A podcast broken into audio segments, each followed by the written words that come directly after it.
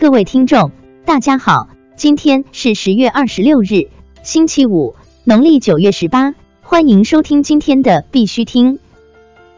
重磅消息，在文章开始前，小编有个超级爆炸好消息要告诉大家。十月三十日，也就是下周二，必须听将推出寻找币圈终极锦鲤活动。我们准备了史上最豪的超值大礼包。澳门免费吃喝玩乐加市值超五十的加密货币一套加精选区块链好书十册，就等你抱走！密切关注本号的推送，你很有可能就是要被我们独宠的那条鱼。继续关注今天的头条新闻。苹果联合创始人表示，比特币是数字黄金。据 Daily Huddle 报道。最近在洛杉矶举行的加密投资峰会上，苹果联合创始人 Steve Wozniak 称比特币为数字黄金。比特币、加密货币和区块链运动让他想起了早期的计算机。Wozniak 还表示，区块链被主流采用需要时间，并且并不是每个项目都会成功。阳澄湖大闸蟹上链落地溯源链。近日，由溯源链提供上链技术支持的区块链大闸蟹正式上市销售。溯源链利用区块链技术为阳澄湖大闸蟹提供防伪溯源服务。消费者可以通过微信扫描大闸蟹上的溯源码，查看每只大闸蟹的溯源信息，所有记录的信息都记录在链上，确保信息真实，无法被篡改，让消费者吃上正宗美味的阳澄湖大闸蟹。目前，区块链溯源场景已成为区块链落地应用的重要组成部分，包括 IBM、蚂蚁金服、京东、百度等公司已经进入该领域。国内新闻：济南成为全国首个试点落地质量链的省会城市。据齐鲁网消息。山东质量链济南启动仪式今日在浪潮集团举行，济南成为全国首个试点落地质量链的省会城市。济南市人民政府副市长孙斌表示，济南市委市政府高度重视山东质量链在济南的落地工作，全力打造管用、能用、实用、高端的质量链，使之成为新旧动能转换的有力载体。币安在联合国发布全球首个透明慈善平台。十月二十五日，联合国贸易和发展会议在瑞士日内瓦总部主办世界投资论坛，币安作为该论坛第一个区块链促进可持续发展会议的支持方，带领 Consensus、Bancor、IBM 等私营部门。以及联合国儿童基金会、立陶宛央行、欧盟、荷兰外交部等政府组织和国际机构开展讨论。币安 CEO 赵长鹏、币安区块链慈善基金会负责人韩宇出席会议。在会上，赵长鹏宣布全球首个保证捐款百分之一百透明化的慈善平台上线。深圳仲裁委案例肯定比特币财产属性。据深圳国际仲裁院公众号发布文章，文中以深圳国际仲裁院、深圳仲裁委员会受理的股权转让合同纠纷的真实仲裁案件为例，其中涉及 BTC 比特币、BCH 比特币现金和 BCD 比特币钻石纠纷问题。仲裁庭在现行法律体系下，依据民法总则、合同法的相关规定以及案涉合同的约定。结合诚信原则以及尊重当事人意思自治的仲裁理念，肯定了比特币的财产属性，依法予以保护，妥善处理了私人间比特币契约纠纷。仲裁庭解释道，比特币不是法定货币，并不妨碍其作为财产而受到法律保护。全球首次代币发行融资潮逐渐消退。据证券日报消息。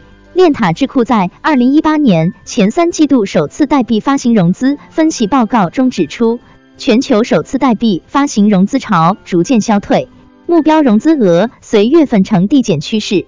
今年九月，全球 ICO 融资额为一点六四亿美元，仅为六月份峰值时的二十分之一，创年内新低。上个月 ICO 达成率仅为三分之一，跌至年内谷底。中国银行等三家银行开发的区块链付费亭交易平台上线。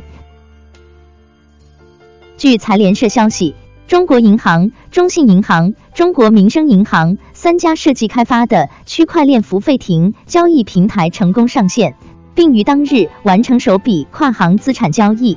据悉，平台采用联盟链的形式，由三家银行基于目前行业通行的业务流程共同开发。截至十月二十六日，平台交易量达到六笔，总金额三千万元。人大法学院教授刘俊海表示，投资虚拟货币不受法律保护。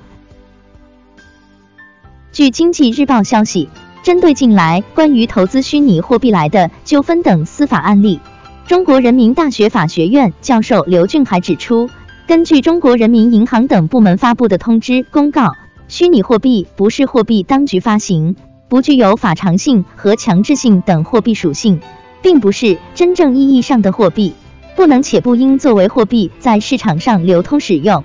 公民投资和交易地克币这种不合法物的行为，虽系个人自由，但不受法律保护。国际新闻：日本金融厅考虑对加密保证金交易作出限制。据 Bitcoin Exchange 报道，日本金融厅 FSA 最近考虑对加密保证金交易者的借贷能力做出一定限制。根据当地新闻报道，FSA 的目标是减少投机和风险。FSA 建议将限制加密保证金交易者可介入原始存款的两到四倍。考虑到目前没有现行法律管理保证金交易，这将是行业监管的重大变化。目前大多数交易所提供的杠杆率高达二十五倍，交易者的存款金额最高可达二十五倍。区块链电影《信任机器》将于十月底发行。据 Bitcoinist 消息，Alex Winter 的新电影《Trust Machine: The Block of Blockchain》将于十月底发行。这是一部技术记录了加密货币和区块链的兴起和影响的电影。英国政府拒绝批准英国皇家铸币局的加密货币。据 CCN 消息，英国财政部拒绝批准 Mint 计划发行价值高达十亿美元的皇家铸币黄金 （RMG） 代币。此前，英国皇家铸币局。及负责向英国提供所有实体流通货币的机构，已经推出了自己的加密货币。这种加密货币名为皇家铸币局黄金。索菲亚举办中东欧地区最大的区块链论坛。据中华人民共和国商务部网站消息，保加利亚广播电台网站十月二十五日发布的消息，十月二十五至二十六日。中东欧地区最大的区块链论坛将在索菲亚举行。欧洲数字经济和社会专家 Maria Gabriel 将主持此次论坛。该论坛汇集了来自全球商界、政界、学术界和金融界的一千多位代表和高管，旨在广泛讨论如何成功实施区块链技术模型。一些专家认为，这些模型将成为金融体系的未来。并需为其发展制定监管、税收和法律政策。参与者还可以展开竞争，赢得二十五万欧元的奖金。苹果 CEO 支持欧洲通用数据保护法。据 Bitcoin Exchange 报道，苹果公司首席执行官蒂姆·库克 （Tim Cook） 在第四十届国际数据保护和隐私委员会 （ICDPPC）。会议上警告了数据产业综合体，并表示支持欧洲的通用数据保护法 （GDPR）。库克所说对整个区块链市场非常重要。目前，开发人员正致力于为用户构建透明、分散且安全的系统，以控制他们的数据和数字身份。加密货币社区也对库克的评论表示支持。以太坊联合创始人 Vitalik Buterin 表示，他非常高兴苹果能够认真对待隐私。今天的必须听新闻播报就到这里，更多信息敬请关注我们的微信公众号“必须听”。感谢各位听众的支持，祝大家度过美好的一天，下周见。